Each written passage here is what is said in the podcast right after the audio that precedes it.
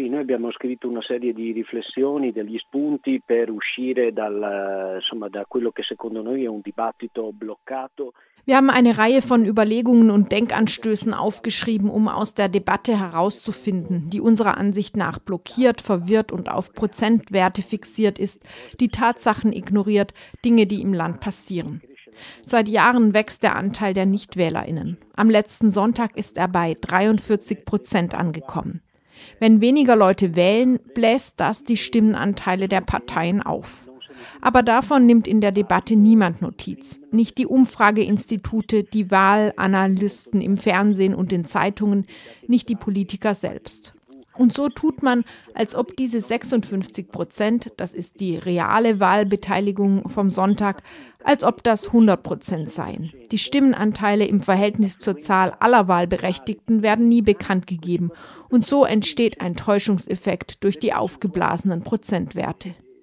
Du siehst die 34 Prozent der Leger und das ist natürlich ein paralysierender Effekt.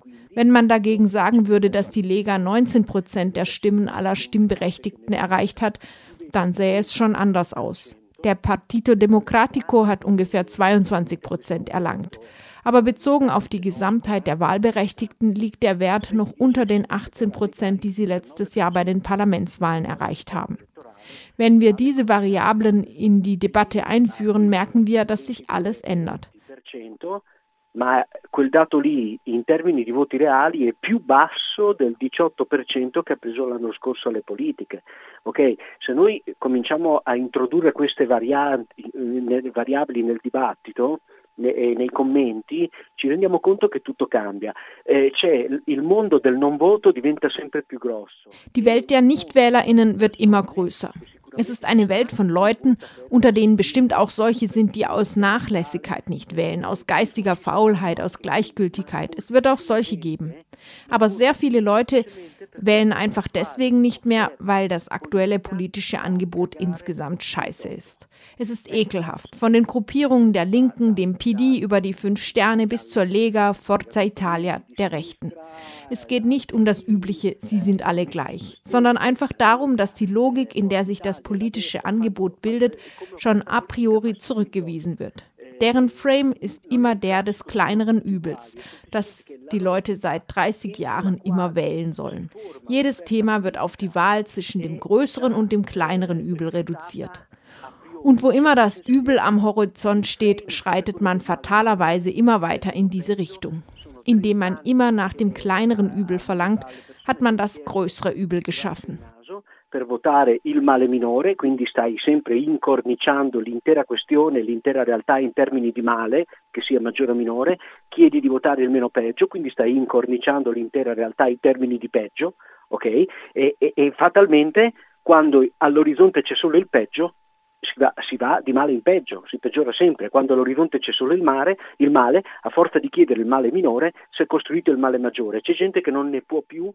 Es gibt Leute, die es nicht mehr ertragen, sich die Nase zuzuhalten und angewidert sind, die sich ihre Gedanken gemacht haben und die man nicht mehr davon überzeugt, wieder wählen zu gehen. Aber dieses Nichtwählen ist in Wirklichkeit eine potenzielle Stoßmasse, denn manchmal kehren diese Nichtwählerinnen zurück, um die eigene Stimme als Waffe zu benutzen, wie wie es beim Verfassungsreferendum 2016 geschehen ist.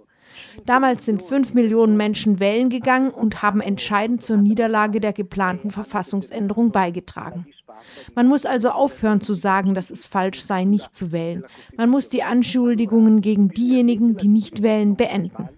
Wer nicht wählt, darf diese Entscheidungen nicht mehr als rein persönliche oder von schierer Ohnmacht diktiert erleben, sondern muss sich bewusst werden, Teil einer viel breiteren und komplexeren Realität zu sein und auch sehen, dass es gar keine Dichotomie zwischen Wählen und Nichtwählen gibt. Denn wenn es sich lohnt, kehrt auch der Nichtwähler an die Urne zurück. Es gibt Leute, die nur noch bei den Kommunalwahlen wählen und nicht mehr bei den Parlamentswahlen. Kurz, jeder macht sich seine Gedanken und die Realität ist komplex. Insomma si fa le sue considerazioni, la realtà è complessa, Nelle ultime 48 ore ho visto un sacco di gente del PD sui social attaccare chi non ha votato, dicendo che gli vanno tolti i diritti civili e cose del genere. È il solito razzismo classista. In den letzten 48 Stunden habe ich in den Social Media viele PD-Anhänger gesehen, die die Nichtwähler angegriffen haben. Sie sagten, denen müssten Bürgerrechte entzogen werden und so etwas. Das ist der übliche Klassenrassismus der Mittelschicht und der vermeintlichen linken Mitte, die sich immer über die Schwachen, die Marginalisierten aufregen, über diejenigen, die ihre Logiken nicht akzeptieren, immer ignorant sind, geistig faul und so weiter. Wir haben unsere Gedanken genau deswegen aufgeschrieben, um diese Logik vollständig zurückzuweisen und dagegen aufzuzeigen, dass das Nichtwählen, wenn man es in die Debatte aufnimmt, das Bild völlig anders erscheinen lässt. Es gibt Leute, die weiterhin Politik machen, obwohl sie nicht mehr wählen, die in Vereinen und ehrenamtlich arbeiten, die sich jedenfalls den öffentlichen Angelegenheiten widmen das Nichtwählen als bloß regressive Entscheidung darzustellen, als ob man sich damit der eigenen Verantwortung entziehen würde und so weiter, wird der Sache nicht gerecht. Es existieren beachtliche Energien in der Gesellschaft, die die Wahlergebnisse nicht abzubilden in der Lage sind. Eh,